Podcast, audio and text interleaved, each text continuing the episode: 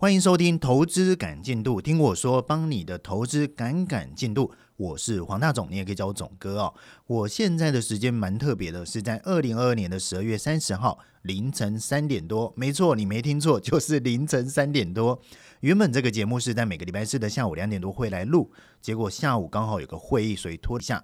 这个会议是个例会哦，也就是每个礼拜公司会开一个投资会议，当然并不是要做什么重大的投资啦，而是把各个部门的人抓在一起，一起来分享讨论最近的一些事况，来分享一下大家操作的一些心得。当然，详细的内容是没办法在节目上面来说，可是我个人是蛮开心可以参加这样的会议。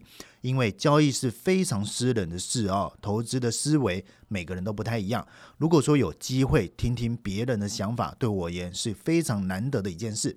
尤其是与会者哦，都是一线的大佬。什么叫做一线呢？就是还在市场上交易啦，整天面对市场的人。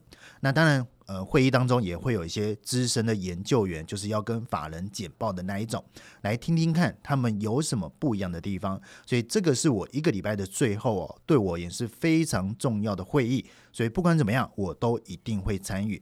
虽然总哥在他们的眼中哦，还算是一个菜鸡啦，但是我偶尔也会提供我小小的建议。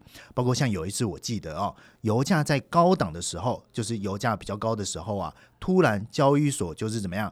调降油价的一个保证金，诶，很奇怪哦，为什么价格再高要调降保证金？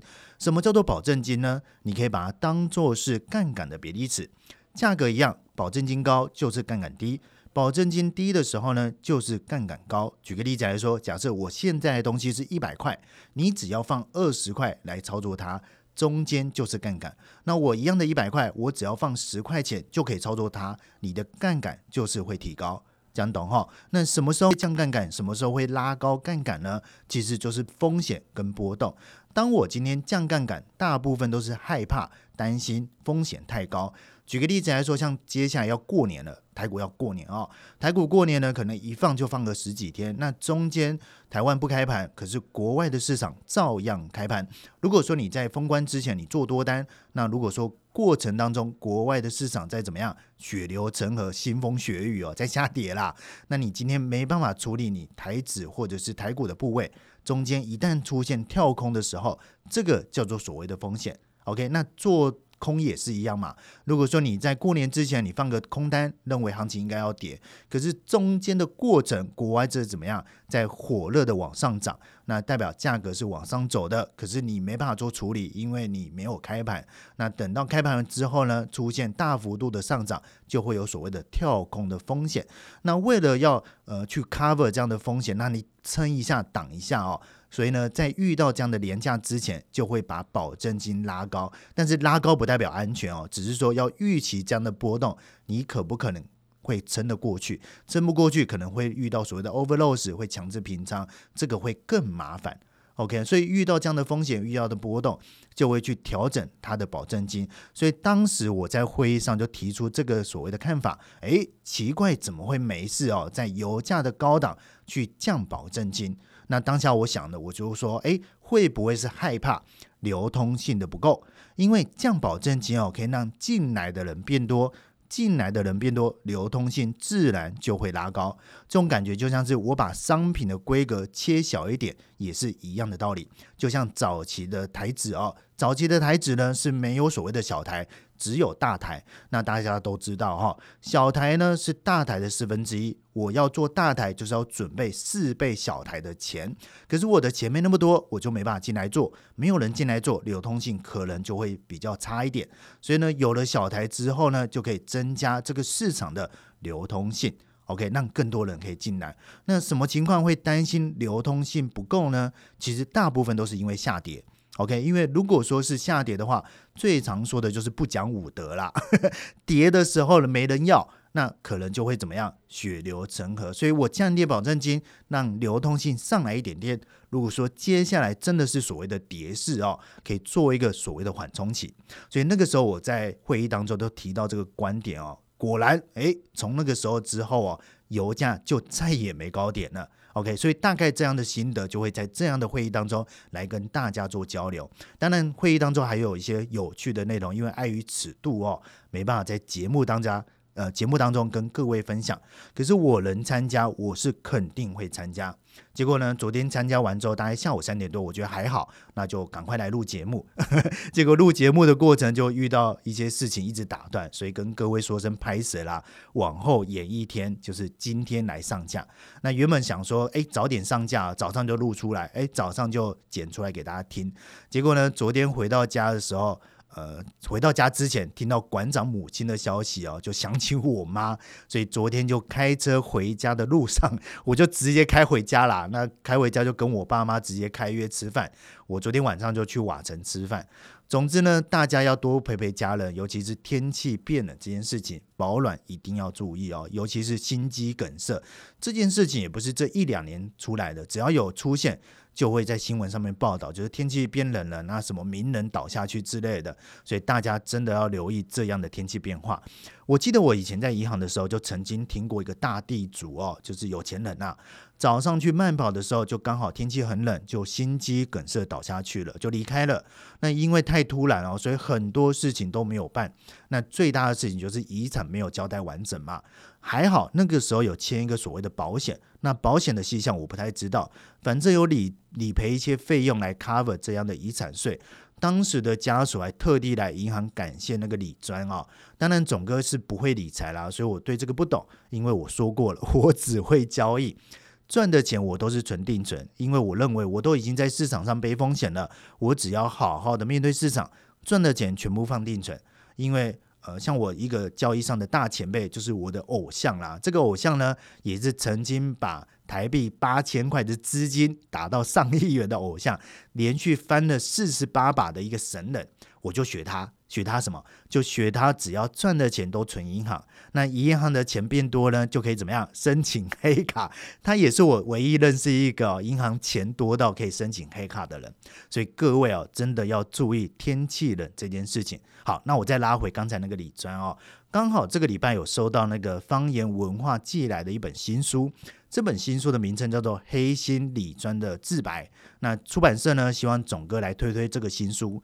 我个这个人很简单，因为出版社对我而言都是自己人呐，嘎吉郎啦。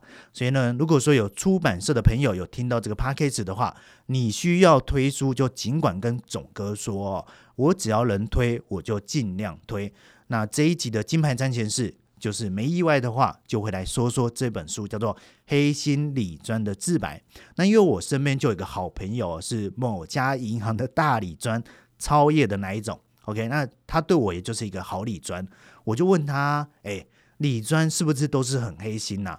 那他说呢，理专没有人想要黑心，因为黑心的理专肯定不够专业，因为黑心的理专的专业只是把话术给点满，像我这个朋友这种所谓的只服务金字塔顶端。呃，就是 B B B I P 的客户的这一种，他说不会黑心，都是真心以对，所以有机会哦，我就来请他跟大家来分享，就是面对这样的保险啊，或者是你的资产怎么来做配置。刚好呢，我们这一群也算是四十岁上下的大叔啦，那平常都会讲一些干话，聊一下人生啊，聊一下家庭，聊一下价值观。刚好其中有个朋友突然兴致一来哦，就说：“哎，那干脆我们这群人哦，组一个。”所谓的四十大叔的一个干话团，来聊聊刚才我讲的那些东西。如果说各位想听的话，也可以帮我们想想我们这一团的名称，欢迎在下面留言，好吧？好比说四十大叔带你飞之类的。那我们这一群哦，其实大部分都在金融业啦。像其中有个朋友，他是做企业放款的，我把它称为叫做放款界的半泽直树。那可以找他来聊聊哦，到底有没有花酒这件事情。那还有一个朋友呢，他是在公股银行，就是盖橡皮章的那一种，他基本上很会考试，也可以来聊聊到底怎么考那么多证照的。那其中有两位呢，都是在科技业，一个呢英文超好，也很会唱歌，另外一位呢，在我心目中讲话超像鸟屎的，就是很无厘头、很好笑的那一种。那最后一位呢，就是刚才提到那个李专。我记得有一次上课哦，就是我以前我们在学校的时候，有一次上课呢，这个李专就突然。拍我的肩膀，那我就回头问他说：“你干嘛？”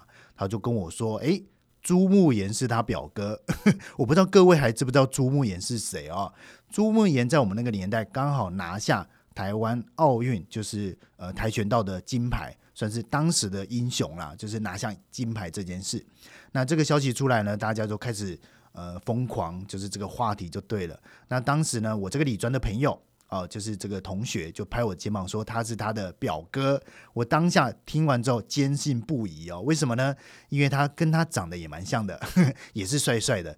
然后呢，他们都是住在桃园，因为朱木炎是桃园人嘛，那我朋友也是桃园人，所以呢，当下我就认为，哎，那是不是有关系？结果呢，过了将近十年之后，才跟我说他们两个没关系，就是这么闹，这么好笑。所以如果说各位想知道我们平常会讲什么干话，欢迎。呃，帮我们取个名字，那或许啦，可能在年后就会成立这个 p a c k a g e 来聊聊四十大叔在想什么。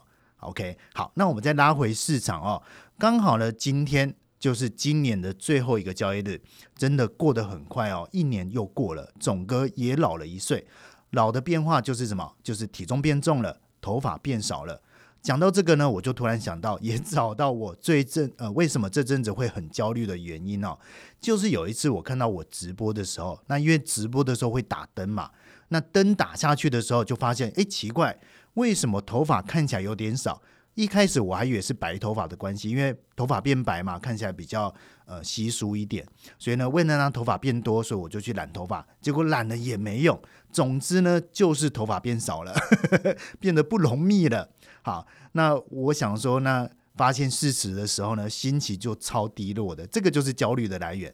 那后来朋友就说啊，就说跟总哥说，十个负九个秃哦，干这种安慰根本没用哦，因为就算是呃我秃了，但是不代表我是那个十的负里面的九个负嘛，会不会就是那个里面穷的那一个？所以后来朋友就说，那你干脆就怎么样去执法就对了，好吧？去执法。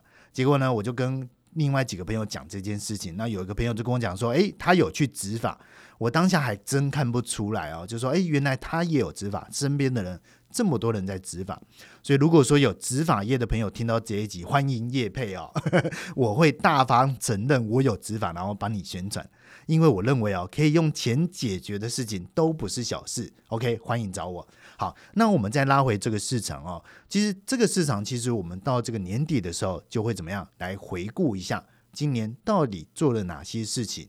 好，那首先呢，我在十二月初的时候，其实我在自己的粉砖啊，自己的脸书就写过这一段，叫做今年的检讨。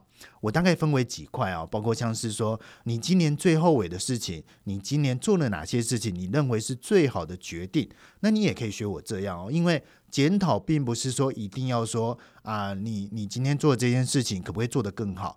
过去的事终究已经过去了，我们要展望未来。但是过去的事，你可以去了解，说，哎，做这件事情再做一次，你会不会后悔？OK，这个叫做最后悔的事，还有最划算的事。OK，因为如果说你是要往呃往明年做准备的话。明年的主位叫做展望嘛，那通常展望就是写清单。这个写清单，我跟你讲，都是三分钟热度。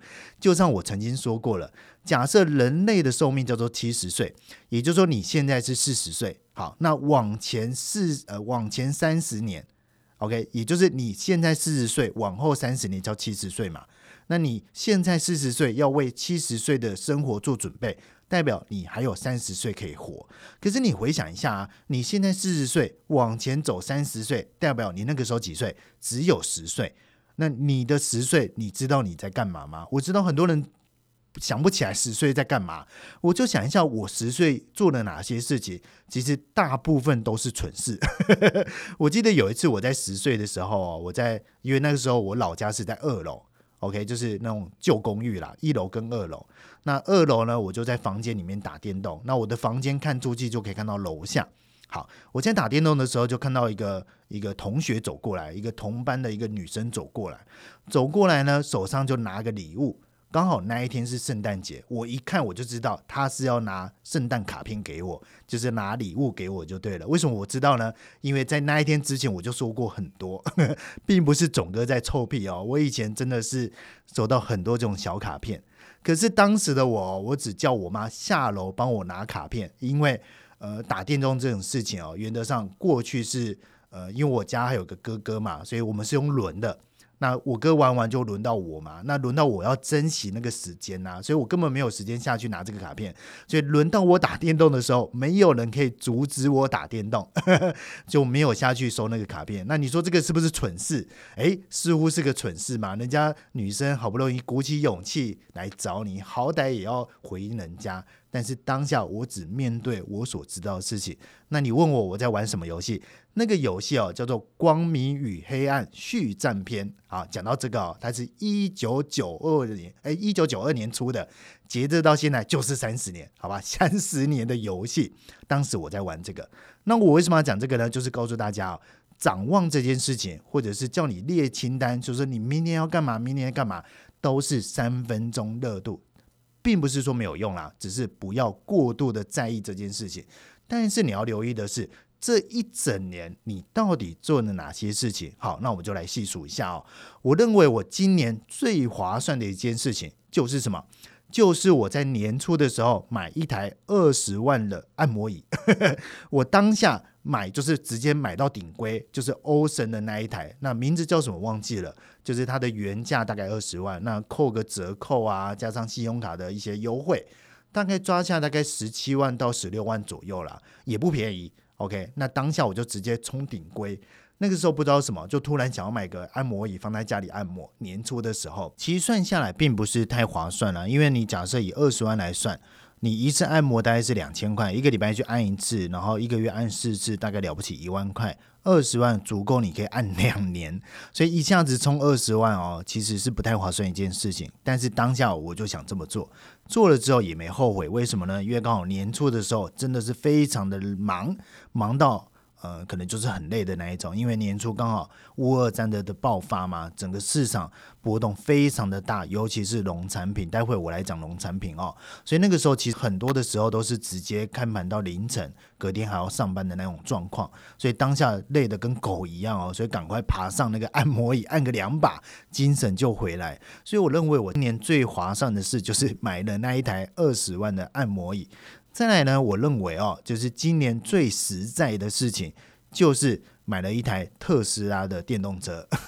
什么叫做最实在的事情呢？因为刚好原本呃就没有打算换车，其实我后来搬到离捷运站很近的一个住家，就一直维持通勤上班，就是坐捷运呐，就没有想到要开车。就后来换家就呃换房子之后就没有打算开车了，可是呢就一直想要换车。结果有一天呢，刚好去住那个君悦，那君悦楼下呢就是星呃往旁边走就星光三月嘛，刚好有个特斯拉的展区。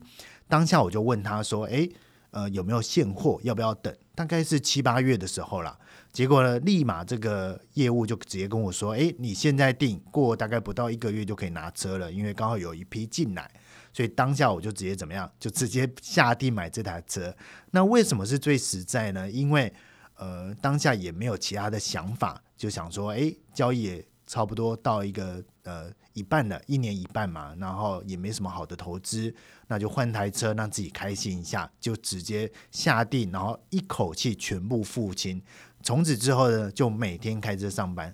那你也知道，电动车最厉害、最屌的地方就是自动驾驶，所以呢，自动驾驶看起来呃好像离我们很远，可是你一旦真的开上车之后，你会知道它真的很方便，所以我认为这个就是我最实在的一个交易。包括像是，如果说你那时候买特斯拉哦，可能花个两百多万，那你把一样的钱拿去买股票的话，买特斯拉的股票，可能现在 Model 三哦，可能只能买什么？马马三的，就有人开玩笑嘛，Model 三的价格突然变马三，并不是贬义马三啊，而是形容股价跌得很快，还是买一点比较实质的资产。虽然车不算资产啊，但是对我而言就是放在身边嘛，还看得到摸得到。我认为这个就是我最好的一个最实在的一个交易。那我认为最好的交易呢，反倒是在上半年，上半年的什么农产品？农产品那个时候我们主要是做玉米。那玉米这件事情，其实在前年，也就是二零二一年的大概十月、十一月就开始做了，做了一波，刚好一直做到呃今年的三月左右，刚好就是乌俄战争的爆发这一段，应该堪称我这几年来最好的一次波段交易。我自认为啦，至少不管是业呃获利啊。或者是整个对市场的掌握，我觉得这一段做起来实在是最舒服，对我而言就是最好的交易。那剩下就没有其他好处拿出来戳嘴啦，包括像是美元指数也是一样，因为原本美元指数我们是规划在前年二零二一年的时候，刚好遇到美国即将要怎么样，要缩表了，要所谓的升息了，所以在年初呃二零二一年的年尾，我们那时候就把它当做是。像是二零一四年到二零一五年的行情，那个时候其实有做做做了蛮多的准备哦，就说要来给他一个一波就对了。结果呢，人的注意力就会被怎么样被转移？结果到了年初的时候，刚好在忙农产品，就一直没有去做好美元的操作。到了呃中旬才去追哦，刚好欧元也跌到一比一以下嘛，所以那一段有做到。但是就是比较零星的，所以这一段我认为是比较可惜，就是没有做好啦。简单来说，好，所以我认为我最好的交易应该还是在上半年的农产品。那今年我认为哦，最爽的交易是什么？就是爽度最高的啦，就是刚好在国庆年假之前压了一个 put OK，压了不少的 put，可以这么说。就今年的十月十号的一个年假之前，那刚好那个时候遇到呃，就是放假嘛。